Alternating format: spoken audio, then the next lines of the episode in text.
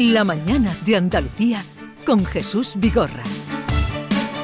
Y como les he anunciado esta mañana, nos visita Arturo Bernal, es consejero delegado de Stenda, que es la empresa pública andaluza de promoción exterior para la exportación e importación. Arturo Bernal, buenos días. Muy buenos días, Jesús. Eh, Andalucía cerró el año 2021 con récord histórico de exportaciones, tengo entendido, con 34.552 millones de euros y un crecimiento de un 24, algo más de un 24%. ¿no? Eso es, eso es. ¿Y esos datos, eh, Pues una son- evaluación de esos datos?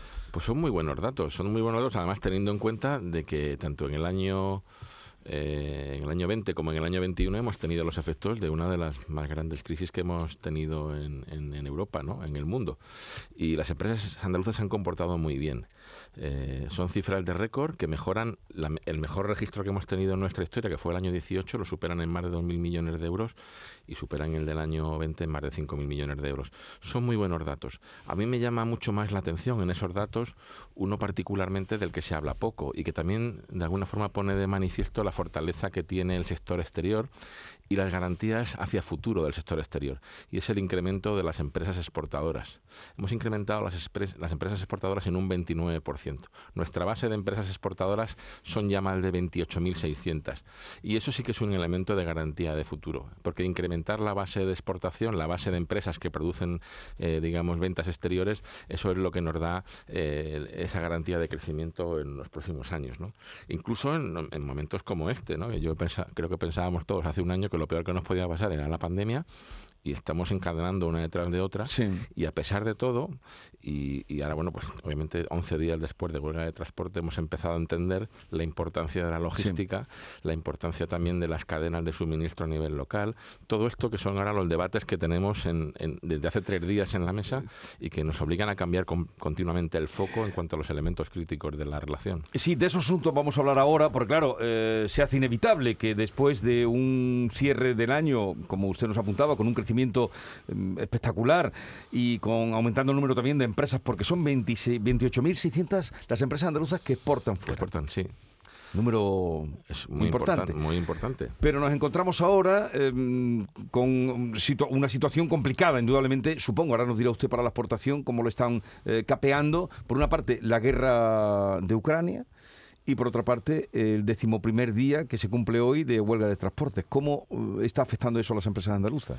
A la exportación de las empresas andaluzas. Bueno, la, la pandemia ya nos afectó en un, digamos, en problemas de movilidad y, y un ralentecimiento de la economía. Lo que produjo fue en ese momento, pues, una paralización de muchas relaciones comerciales y justamente cuando se empieza a recuperar y se empieza a, a producir ese rebote, ese rebote que además tiene otras consecuencias que son muy importantes, es que Europa calcula que como ya se ha recuperado la economía, empieza a generar menos estímulos para la economía, es decir, ya no compra deuda, ya no genera mm, masa monetaria para, para ayudar a los países, como por ejemplo los fondos Next Generation y ese tipo de cuestiones que tanto nos suenan, son estímulos que Europa manda para que la economía crezca. Pero como la economía ha crecido tanto, es decir, tenemos además una inflación muy, muy elevada y Europa dice, se acabó, ya no mando mal dinero. Y ahora tenemos un problema de que eso se hace con, con, una, con un chip, con un clic muy fácil, que es elevación de los tipos de, de interés del Euribor. ¿Qué ocurre? Que en el medio plazo también tendremos una subida de nuestros intereses en los créditos que utilizamos pues para nuestros negocios o nuestras hipotecas, por ejemplo. Es decir, la situación se agrava por momentos. Ahora mismo la- hay varios platillos en funcionamiento en un circo bastante Sí. complicado y hay que moverlos todos con bastante eh, con bastante mm, eh, celeridad, ¿no? Entonces, ese es el problema que tenemos ahora. La, la guerra además ha venido a complicar una cuestión secundaria y es el suministro, el suministro de materias primas muy importantes, entre ellas uno que no se calculaba que iba a tener tanto impacto como son los combustibles. Es el petróleo genera, eh, es una materia prima muy importante. Rusia era un importante suministrador para toda Europa y además es uno de los elementos que motiva también la- el precio de nuestro barril de referencia, de nuestro precio de referencia del petróleo, que es el Brent. De los tres que hay en el mundo, este no. Y estamos ahora mismo en el entorno pues, de los 116 eh, dólares el, el barril, uno de los más altos que hemos tenido. La verdad es que no es, no es, el, no es el momento perfecto. Yo lo llamaría la tormenta perfecta, ¿no?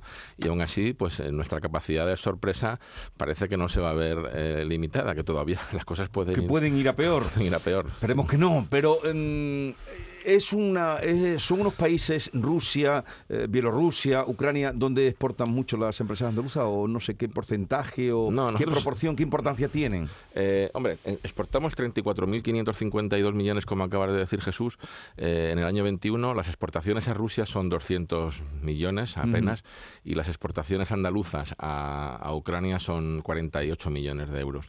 Eh, export- importamos más, o sea, compramos más en Rusia y en Ucrania de lo que vendemos allí, pero en cualquier caso, eh, la, digamos, la corriente comercial con esos dos países no es tan importante. Ya. 200 o 40 millones sobre 34.000 no es mucho.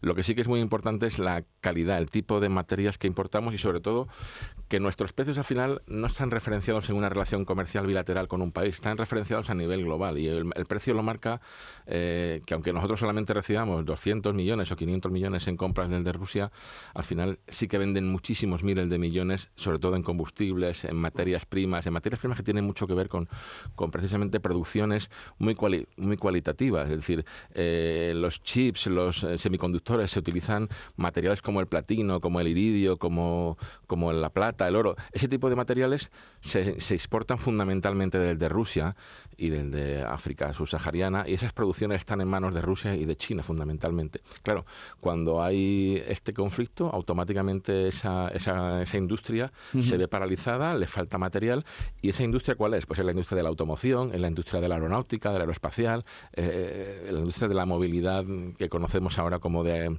de última generación. Entonces, claro que hay afectaciones derivadas, ¿no? La- la- las directas son pequeñas, o sea, 200 millones y 48 millones es poco, pero, pero si lo consideramos en términos globales y sobre todo en términos de cómo los precios afectan a toda la relación de precios, pues es muy importante.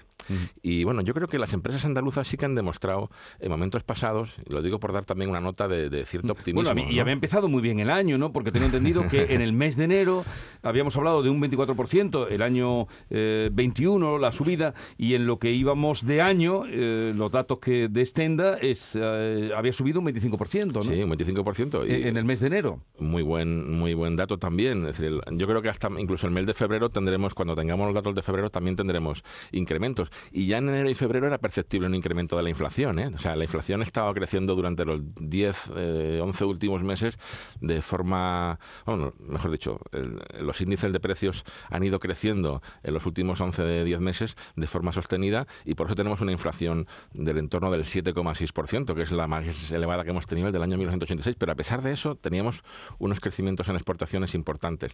¿Y por qué digo a pesar de eso? Porque la inflación en España siempre es mm, de forma eh, permanente eh, más alta, casi el doble de la media de Europa. O sea, países como Francia, como Portugal, como Alemania, tienen ese índice en torno al 4%, y nosotros lo tenemos en el entorno del 7,6%. ¿Qué implicación tiene eso? Que al, al mismo producto, en el mismo momento y con la misma calidad percibida por un, por un cliente en, en, eh, en Francia, nuestro producto vale un poco más Ya. que el producto del competidor portugués, francés o alemán, con lo cual tenemos un producto menos competitivo. Hecho de la misma manera y con la misma calidad, productos europeos en los dos casos. Sí. O sea, es importante la inflación, claro que lo es. Y si nos movemos en tasas de inflación muy altas o más altas que la media, tenemos un producto más caro que la media en los mercados. Por lo tanto, productos buenos, productos de calidad que conocemos, productos andaluces de calidad número uno, europeos, tienen más dificultades para penetrar en los mercados internacionales. Por eso urge tomar medidas inmediatamente. Y esas medidas al final pasan por tomar medidas de, de carácter fiscal, que son las medidas que puede tomar el gobierno. El gobierno puede tomar dos medidas, hablando en, en plata. O intervenir la producción, lo cual nos colocaría a la altura de Venezuela y otros países similares, o intervenir el, el único elemento que puede intervenir, que son los impuestos. Básicamente hay tres sobre los combustibles, que son los que están determinando todo Sí, este lío. eh, la situación en la que estamos ahora mismo, sí. El IVA, el impuesto especial de hidrocarburos y el impuesto de, de- de venta minorista. En total estamos hablando de un 50% del precio del combustible. Hombre, ahí no digo yo que quitemos todos los impuestos. Obviamente vivimos en, un Estado de Derecho que tiene mucha importancia, pues todo lo que es el mantenimiento del, del- de, de- de ese estado del bienestar y eso se mantiene vía impuestos, pero, pero hay margen para recortar. No, no estamos diciendo que nos cueste gratis la gasolina o que nos cueste gratis el combustible o el gas o la electricidad, pero una rebaja de, por ejemplo, un 25%, solamente con bajar el IVA del 21 al 4 o al 5% que han hecho algunos países sería suficiente y no hacerlo de forma permanente, sino temporal. Tiene que tomar medidas, pero hay que tomarlas ya. Y la primera medida que toma el gobierno, y lo digo con un poco de sorna, si me permites, porque estamos por la mañana y también pues para reírnos un poco, es pelearnos con nuestro primer suministrador de gas, que es el que nos da el, que nos provee de la, de la, materia, que es la que está generando, digamos, el, desbalance este de, la energía, ¿no? Bueno, pues no parece muy inteligente, no sé, yo no sé si si esto era procedente o no. La verdad es que no sabemos cuáles son los motivos. Eh, no deben ser muy claros porque tampoco se han explicado, sino mm. que se ha hecho por la puerta a la cocina. Y yo creo que este tipo de cosas pues hay que hacerlas bien y hay que además generar cierta estabilidad y confianza en la gente. Y, en cuanto al paro de los transportistas, ¿eso también puede afectar a las empresas eh, exportadoras de Andalucía? Pues absolutamente, porque eh, las empresas exportan lo que producen. Para producir tienen que mm, traer material, tienen que fabricarlo y tienen que envasarlo y tienen que mandarlo a los mercados y en todo eso la logística tiene una labor fundamental. Ahí intervienen dos tipos de logística, la logística digamos de aprovisionamiento y después la logística de comercialización o de, o de, suministro. Entonces la, de aprovisionamiento se ve seriamente se ve seriamente afectada. Eh, yo estaba comentando hace un momento con, con nuestro director de comunicación de la casa de Extenda que, que, cuando estudiábamos en la carrera, yo hace ya algunos años de eso, eh, me acuerdo que había una serie de convenciones en relación a lo que había que hacer con la producción. Y ¿para qué queremos almacenes dentro de las fábricas? Eso no es rentable. Los almacenes hay que llevarlos al sitio más barato que encontremos, aunque esté a mil kilómetros. Si no importa, si es que el transporte está garantizado. Y no está garantizado. O sea, los elementos que dábamos por sabidos y que dábamos por seguros en la relación de, fabricación y de comercialización no están garantizados. Y un elemento como, por ejemplo, la subida de los precios de los combustibles, claro, lleva a jaque a, un sector completo. No estamos hablando de los grandes, de los grandes eh, transportistas, no son, no son las grandes empresas transportistas las que se ven afectadas, se ven afectados el que tiene uno, dos o tres camiones, que son los que están... Los que están ahora, son esos los que están en, la calle. Son muy sensibles al precio, en cuanto que suben los combustibles, bueno, en cuanto que suben, es que ha subido un 80% los combustibles en los últimos en los últimos seis meses, ¿no?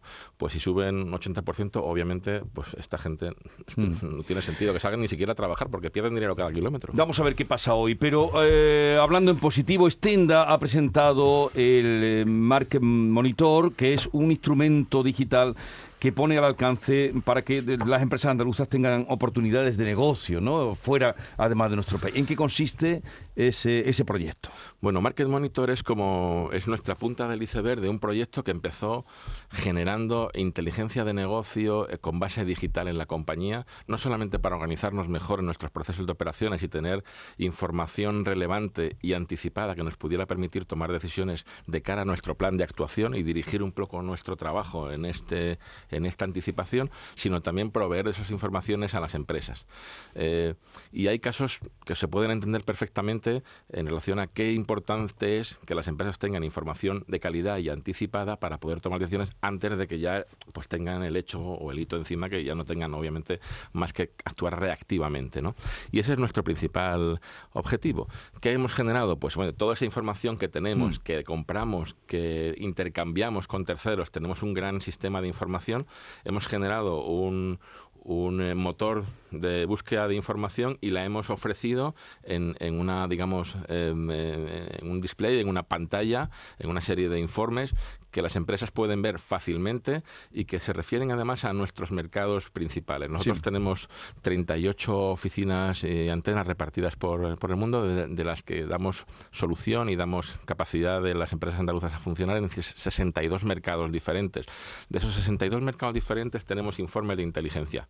Es decir, cómo está el país, cuáles son las evoluciones que ese país tiene en los próximos meses, cómo ha evolucionado las ventas de los diferentes productos que tenemos eh, fundamentales en la cesta de exportación en ese país, elementos también como cuáles son las próximas acciones que nosotros vamos a hacer, informes de diferentes eh, instituciones o organismos que ponen de manifiesto por dónde van a ir eh, el comercio internacional y las, y las intercambios comerciales con ese país. En definitiva, información Vivimos en la época de la información. Nosotros garantizamos que la información que estamos recogiendo está siendo sistematizada y puesta a disposición de las empresas para que tengan información anticipada y de calidad para tomar decisiones. Bueno, y eso es acceso eh, al que tienen pues todas las empresas andaluzas, entrando, supongo, en, la página de Stenda, ¿no? y buscando eh, Market Monitor. Correcto. Bueno, eh, ¿el país al que más exporta Andalucía cuál es?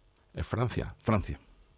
Bueno, en general, ¿no? Sí. Obviamente, si vamos familia por familia, tenemos diferentes, tenemos diferentes eh, eh, mercados de destino en función de los productos. Pero bueno, eh, Francia, Europa, en definitiva, es nuestro mercado cercano, es un mercado que, que como formamos parte de la Unión Europea, pues no tiene trabas, no tiene eh, problemas documentales ni aranceles. Entonces nos movemos en Europa como si fuera esa capital un poco más lejana, ¿no? Como Sí. cuando antes exportábamos a Madrid, a Cataluña, o pues ahora exportamos a Francia, a Alemania o a, o a Sí. otros países. Pero exportamos también a otros países del mundo. Quiero decir que nuestra cifra de exportación ha mejorado en Europa.